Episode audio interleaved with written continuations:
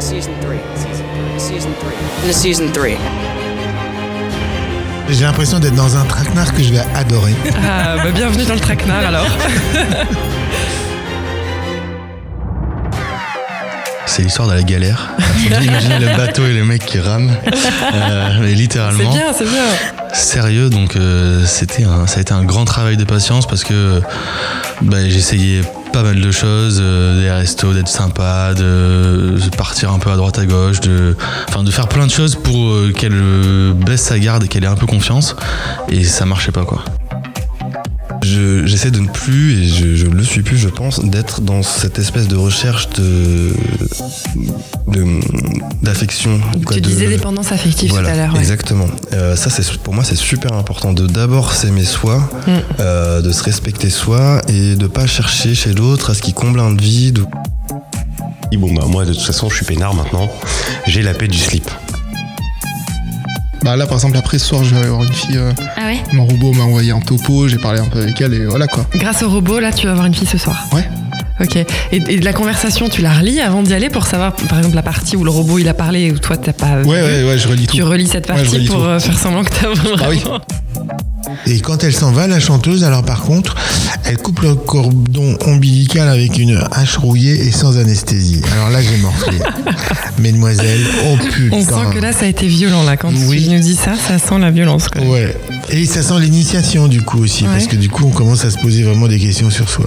Parce qu'en fait on n'a pas l'habitude, nous on croit que les- toutes les meufs c'est comme notre mère, elles vont nous aimer toute la vie. Ouais. C'est mignon. Mais c'est- on- on- moi je m'en souviens qu'il y a une période très heureuse en fait. Et qu'est-ce que tu t'en retires, justement, pardon, euh, Nathalie Euh, Qu'est-ce que t'en retires de tout ça? Est-ce que ça te libère l'esprit? Tu tu te sens plus serein parce que justement, t'as moins à penser à être dans une. Tu vas plus avoir tendance à rencontrer quelqu'un avec qui tu vas vraiment être attiré, etc. Parce que tu as cette barrière de dire genre, bah de toute façon, moi je suis en paix du slip, on se marre bien là-dessus, je ressens pas le besoin d'aller casser tout ça. Je trouve ça presque marrant. Donc si euh, je vais casser cette paix du slip, c'est uniquement pour annoncer à mes potes que putain, j'ai rencontré une fille que Mm. j'aime bien, il se passe vraiment un truc. Moi, ce soir-là, c'est, j'ai vraiment eu un coup de foudre. Vraiment, Ah. je me suis dit, euh, ok. En tout cas, physiquement, je me suis dit, euh, C'est mon style. c'est mon style. Elle a un sourire à tomber par terre. C'est quoi, Morphée Comment ça se manifeste euh, chez toi en fait? Alors j'ai perdu 10 kilos, ça c'était bien. C'est un régime Ça c'est efficace. l'aspect formidable. Euh, je me réveillais à 3h du matin, euh, la nuit, j'avais un paquet de clopes à côté, je saoulais mes potes, ils en pouvaient plus, je sais pas comment.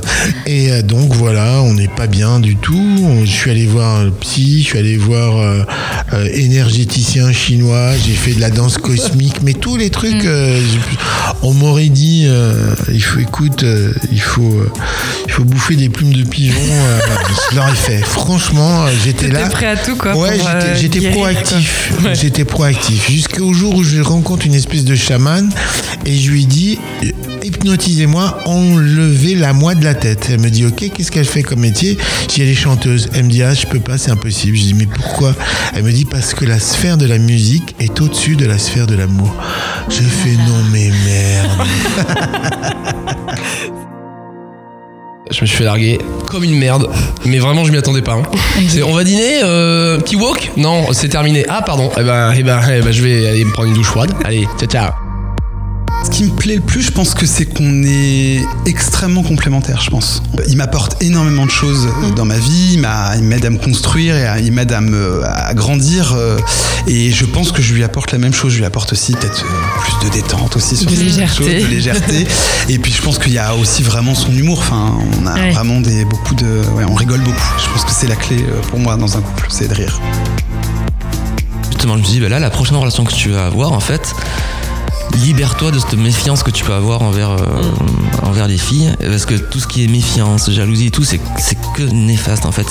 Et c'est- pas des preuves de- de- d'amour et de bien-être, surtout bien-être pour l'autre ou pour soi-même, même. Je pense que plus on vieillit et plus on sait ce qu'on veut et on sait surtout ce qu'on veut plus.